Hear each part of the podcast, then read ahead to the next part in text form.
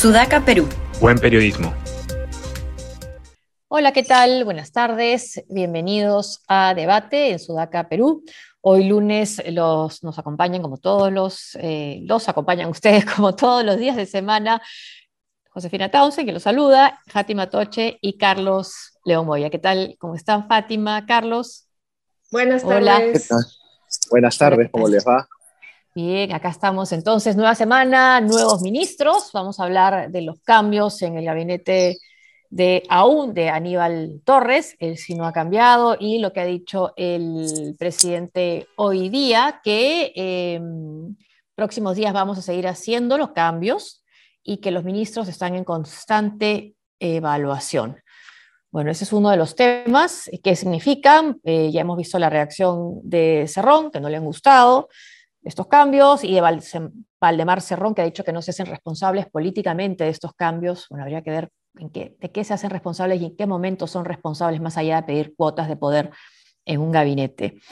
Está también el tema de Dina Boluarte y si es que el no haber, ella dice que pidió licencia, no, pero se ve en el informe de Contraloría que ha firmado actas del Club Departamental Apurímac eh, ya siendo eh, ministra y vicepresidenta. Ella dice que pidió licencia, pero no hemos visto las cartas no las ha presentado aún, si es que en todo caso tendría que, hacerlo, para ver si es que sucede con ella lo que pasó con, el alcalde Muñoz, ¿no? Que por una cuestión que parece que debían haber sabido que eso era parte de, lo incompatible, de las incompatibilidades que están en la Constitución y en la ley, aún así no lo supieron o fueron mal asesorados y siguieron ejerciendo cargos que no debían.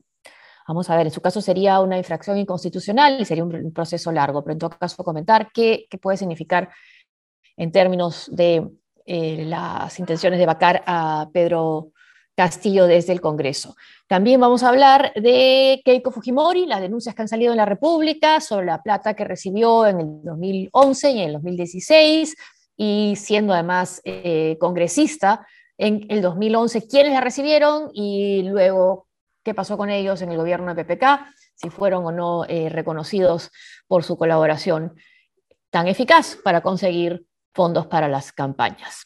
Bueno, comenzamos con el cambio, bueno, el cambio de ministros, ¿no? no todavía no es un cambio de, de, primer ministro. A ver, ¿quién quiere comentar primero lo que puede significar este cambio? Yo creo que este cambio, bueno, que no sé si responde a ese, esos grandes cambios que le anunció este, el presidente Castillo a, a Monseñor Barreto, no lo sé, creo que es algo que ha sido más sobre la marcha, eh, pero creo que podríamos dividirlos en dos, ¿no?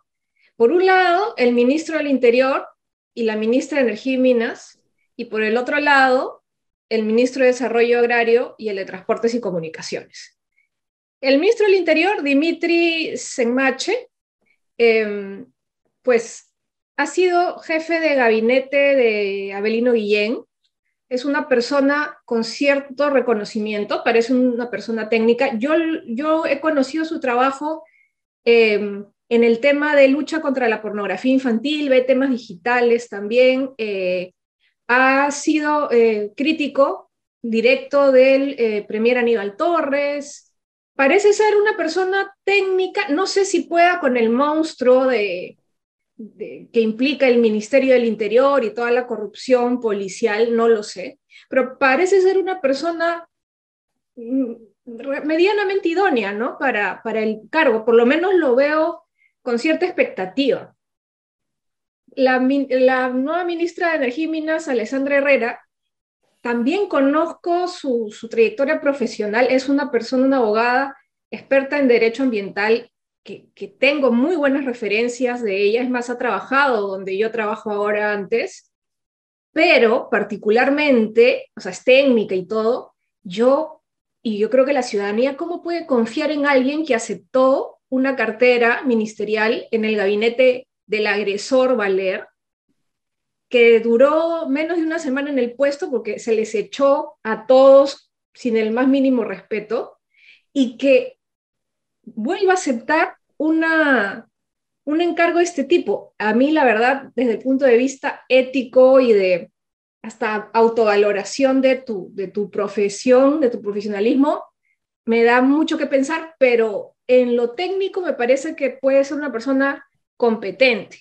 Y al de desarrollo agrario, pues ya es un insulto, una falta de respeto, el señor no tiene lo más mínimo experiencia en el tema agrario, ni qué decir de si es profesional o técnico, que eso podría ser lo de menos si tuviera experiencia en otro tipo, es simplemente pues ahí sobón al parecer también del señor Cerrón y, cuota, nueva cuota de Perú Libre. Y el señor de Transportes y Comunicaciones, em, Juan Barranzuela Quiroa, eh, bueno, mucho gusto, porque no, no sé nada de él, eh, solo sé que este, ha trabajado en el gobierno regional de Tumbes, creo, y en, en el comercio sacaron que tiene multas, eh, no, tiene una deuda coactiva en la SUNAT.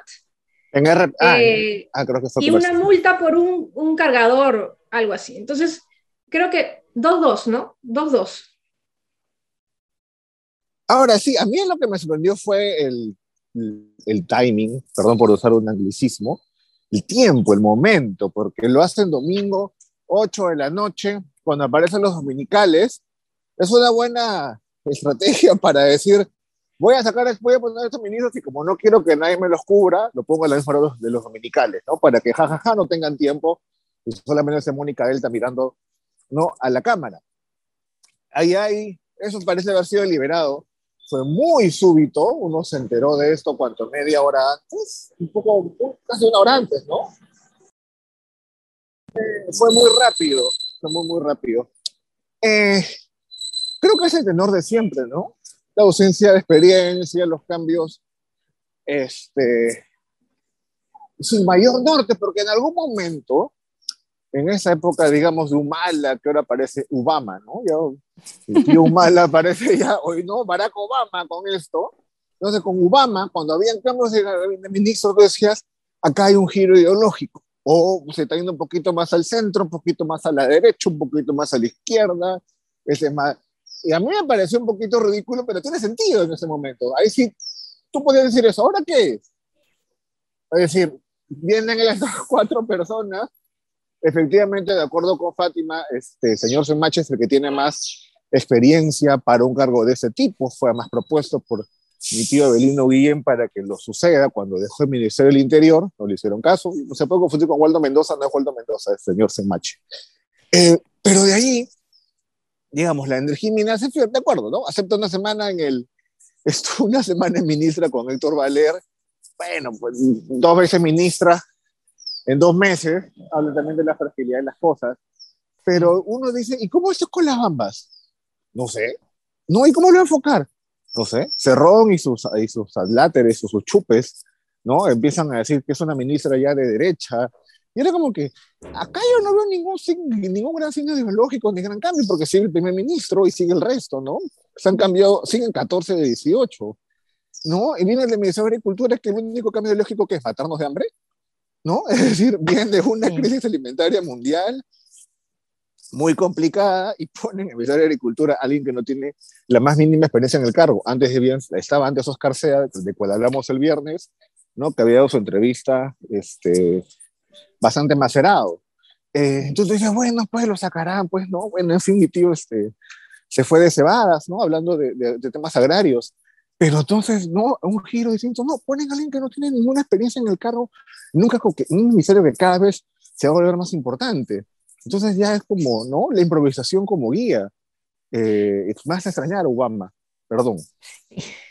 Estaba viendo el Facebook de Dimitris Enmache, el nuevo ministro de Interior, eh, ha sido bastante, bueno, cercano, él mismo lo dice, ¿no? Mi gran amiga Ferela Molinelli en la época que estaba ella de ministra y después eh, también cuando estuvo en salud. Estaba pensando lo que decías del, lo que decían ustedes los, de los cambios, ¿no? Y uno quisiera pensar que por la crisis alimentaria, por el problema que tanto aterra del hambre es que, que se agudice, que ese debía haber sido el motivo para cambiar al ministro y por un ministro que tiene experiencia. Bueno, eso no ha sido el caso, pero además se ha cambiado a SEA finalmente porque por las declaraciones que dio y, en qué situación las dio. Pero si no había esas declaraciones, muy probablemente seguía en ese cargo y seguía sin hacer nada por resolver en algo lo que se puede hacer desde acá la crisis. eso por un lado, y en el lado de, del Ministerio de Energía y Minas es finalmente las bambas, ¿no? Lo que ha precipitado el, el, cambio, ¿no? El fracaso total de Aníbal Torres yendo a, a Purímac y diciendo primero que lo iban a secuestrar, estando ahí, terminando malos, en, digamos, en una mala manera la reunión con los comuneros. Entonces al final ha dicho, no, ya esto no funciona, mejor hay que cambiarlo. Pero además creo que también la salida del ministro de Energía y Minas se debe a una cosa menos eh, trascendente en términos de desarrollo de nuestro país. Creo que fue que se enfrentó a Roberto Sánchez, que es un ministro que sigue desde el comienzo en el gabinete y a quien le dijo este, públicamente, yo no sé por qué el ministro Sánchez está subiendo el helicóptero primero que yo, ¿qué tiene que hacer él ahí? Entonces se enfrentó directamente con Sánchez y creo que bueno, Sánchez salió ganando, ¿no? Y Sánchez ha salido ganando de estos, estos, de todos estos gabinetes, él permanece. Como permanece Dina Boluarte, pero ahora ya no sabemos, porque por este informe de Contraloría, donde se, se transcriben actas del Club Departamental Apurímac, donde ella firma como presidenta, entonces eh, vamos a ver si le sucede lo que comentábamos, lo mismo que al alcalde Muñoz, ¿no? Por no haber tomado en cuenta que había una incompatibilidad ahí, puede ser, eh, puede considerarse una infracción constitucional. Ahora, ¿hasta qué punto esto, una salida de una inhabilitación de Dina Boluarte puede beneficiar a Pedro Castillo, porque claro, si, si, si, Pedro Castillo es vacado, entonces va directamente a la presidencia del Congreso, el presidente o presidenta, que va a ser la próxima legislatura, y ahí tendría que convocar elecciones casi de inmediato, ¿no? Entonces, también para el juego de la vacancia, el que no esté digno del cargo también es un cargo, ¿no? Es, un, es, como, es, como, es, como, la figura que utilizaron el 2017 ¿Recuerdas cuando obligaron a Mercedes Arauz a, decir que renunciaba si vacaban a PPK? Sí. Lo que no dijo Vizcarra, Lo que no dijo Vizcarra, ¿no? Sí. claro, pero eso fue el 2018, pero el 2017 en diciembre, ah, cuando dan esta, claro, en la conferencia de prensa, justamente la idea es, si vaca al señor PPK, eh, se va a Vizcarra, se va a Mercedes Arauz y asume Galarreta, así que cuídense. Ah, la primera vacancia, claro, era como, no, no, no, claro. No, no, no, claro, sí, no, el señor Galarreta nos destaja y apareció además Mercedes Ará con una cara de que la habían obligado con una pistola en la cabeza, este, con la cara de inmensa tristeza. Sí, ahí, sí, eso fue un gran, esa fue una buena movida, ¿no? Porque ya te ponían a coger, de PPK prefieres a, a señor Galarreta y dices, uy, ahora sí está difícil, ¿no? Más bien en la segunda no pasa eso, y creo que ahí, ahí eso termina jugándole en contra de PPK, no se va, pero bueno, está discaro bueno, ¿quién será, no? A ver, intentemos. Este, ya no hubo ese chantaje. Y claro, en ese juego, si se va Dina, y es que Castillo contra Mari Carmen Alba, uh, ahí es más, ahí la, la vacancia se pone que es un poquito más difícil, pero bueno, esto también solamente dura tres meses, ¿no? porque ya estamos, ya se acerca el 28 de julio, y cambian a la presidenta del Congreso. Sí. Claro, salvo que... Puede reelegirla.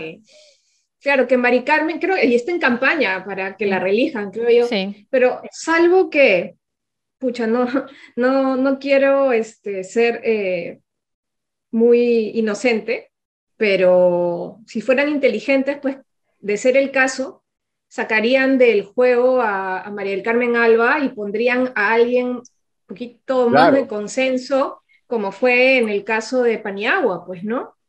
Eh, eso e-, evitaría el rechazo de la gente que puede querer que se vaya Castillo, pero no quiere a Mari Carmen Alba de presidenta, ¿no?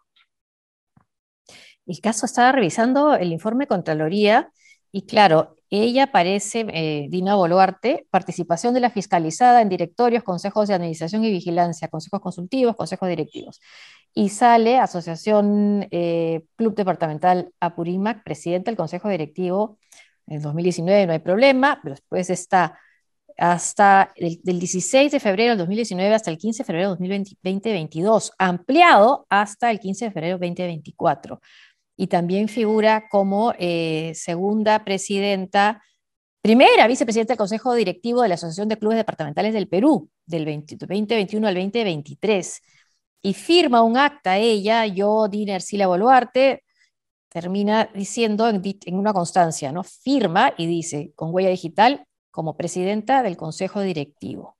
Entonces, si había pedido licencia, ¿cómo podía firmar como presidenta del Consejo Directivo? Es, que es, la, es la misma figura de Muñoz, o sea, ella no puede tener otra actividad que no sea, salvo la docencia, me parece que es la única excepción, que no sea la de ministra, y aparece un acta firmada por ella que evidencia que ha estado llevando a cabo otras actividades, ¿no? Ahora, ¿es, es, en, ninguna asociación civil? Es que no, ninguna, no. O sea, tendrías que, por ejemplo, renunciar a la Junta Propietaria de este edificio. No, suena broma, pero es, en serio. Por ejemplo, tendrías que renunciar a la Junta Propietaria. A ver, dice acá, dice el artículo 126. Los ministros no pueden ejercer otra función pública excepto, la legislativa. Los ministros no pueden ser gestores de intereses propios o de terceros, ni ejercer actividad lucrativa, ni intervenir en la dirección o gestión de empresas, ni asociaciones privadas. Claro. una junta de propietarios no podría. ¡Qué loco! Es que yo me pongo a revisar la junta de propietarios de todos los ministros y les aseguro que no han renunciado. Ahora, dice, que no hay una cuestión patrimonial de por medio. El, el tema es que, bueno, está ahí ejerciendo. claro, son intereses. exacto, el problema es son, intereses, los intereses. Efectivamente. Y son los intereses. claro, eso se considera que son intereses. Claro. Tienen más poder que otros, ¿no? También hay. Ah, sí. Y, ella dice que renunció, pero tendría que mostrar las cartas de renuncia, ¿no? La carta a, las dos asociaciones. Claro, no, solo es la carta de renuncia, no solo es la carta de renuncia que tendría que mostrar, o la licencia, sino cómo, cómo va a poder contrarrestar esa acta firmada por ella en una fecha posterior a iniciar sus funciones de ministra. Me hackearon la firma, te digo. no, dijo eso de su cuenta de Twitter que le habían, que había usado otra persona un tiempo. Ya no, puedo, ya no puedo hacer eso, pero me han hackeado toda su firma, me han hackeado la firma, tiene que decir. Y esto es del 28, 28, de agosto del 2021, o sea, ya estaba de ministra y ya estaba de vicepresidenta le, parece, es la gran Muñoz, ¿no? Simplemente no sabía esta ley y no tenías abogado y ya está. Yo no sabía, por, eso, ejemplo, si hubiese pasado por eso mismo, escuchen, hubiese caído. Escuchen a sus abogados, escuchen a sus ah, abogados. Fátima, es abogada. Manda tu WhatsApp, Fátima, para que te consulten esos temas ahí. O sea, que si postulabas a la alcaldía. A los abogados. Me fregaba. Claro, yo, yo, yo, yo, perdía por eso. ¿no? Vocales o junta de propietarios del edificio. Vacado. No, totalmente. Eso, cuando leo, cuando escucho ese caso, digo, lo más probable es que no sepan. Yo no recuerdo a nadie, a nadie que haya sido ministro, que, que alguien le haya dicho, oye, tienes que renunciar a todo. Posiblemente alguno lo sabía, pero, pero ojo, ah, es cada vez mayor. Que para, para eso están los asesores. Para eso están los asesores en el, el secretario general del ministerio, los asesores. Lo primero que le tienen que decir es sentar, sentar a la persona que no tiene por qué saber y decir, miren, hay estas restricciones, hacer un checklist, ¿no? O sea, claro, que si tú entras y votas a tu Tilimundi y metes a tus eh, ayayeros, obviamente no van a saber estas cosas, ¿no? Pero si es gente de carrera que ha visto pasar ahí un montón de gente, van a saber. Sí, lo que tenías antes era como un chocolate de secretarios generales, ¿no? Secretarios generales que pasan de un ministerio a otro y eso se ha quebrado un poco. Y claro, alguien podría decir, bueno, hemos roto la argolla. Bueno, puede ser cierto y, y, quizá tenga sentido. El tema es que ese es un costo, pues, ¿no? Ahora bien, alguien no le dijo, tía, renuncia a tu club departamental. Pero además se tiene que haberlo hecho antes, ¿no? Antes de juramentar o, en qué momento. Ella también tiene problema con la RENIEC. No, no puedes además argumentar que no conocías la ley. Eso no, eso no es argumento para no cumplirla. Sí, no sabía, no sabía, señor. Y secretario general no me advirtió. Eso no. Y el tema, creo ya para ir eh, terminando, es Keiko Fujimori, y la cantidad de plata que vamos conociendo que recogió, ya habíamos conocido gran parte, pero ahora estamos sabiendo bien quiénes fueron, ¿no? Por ejemplo, eh, se ha revelado que fue José Klimper, que después fue el candidato de Fuerza Popular al directorio del BCP. Eh, bueno, esa es la información que tiene la República. BCR, y... BCR, BCR. Del BCP. Pero, pero pasó el BCP también le dio plata. Pero pasó además del BCP al BCR, se le cambió nomás la, la letra. Y el BCP también dio plata, sí. Entonces, este, claro, es, es, información que está manejando la Fiscalía, pero que no están manejando los dominicales, por lo menos no los hemos visto. Sí, o sea, no es novedad para mí la noticia, este, o sea, yo creo que se confirman, ¿no? Una serie de cosas, ya eh, el señor Klimper, Pistolita Klimper, ha estado involucrado en otras, eh, lleva y trae de plata en la campaña, y efectivamente, pues al final tuvo su premio al ser eh, eh, designado como uno de los directores del BCR. Lo que me ha, no voy a decir sorprendido, pero me ha parecido que es vergonzoso, es que esto no haya tenido ningún rebote en la gran prensa.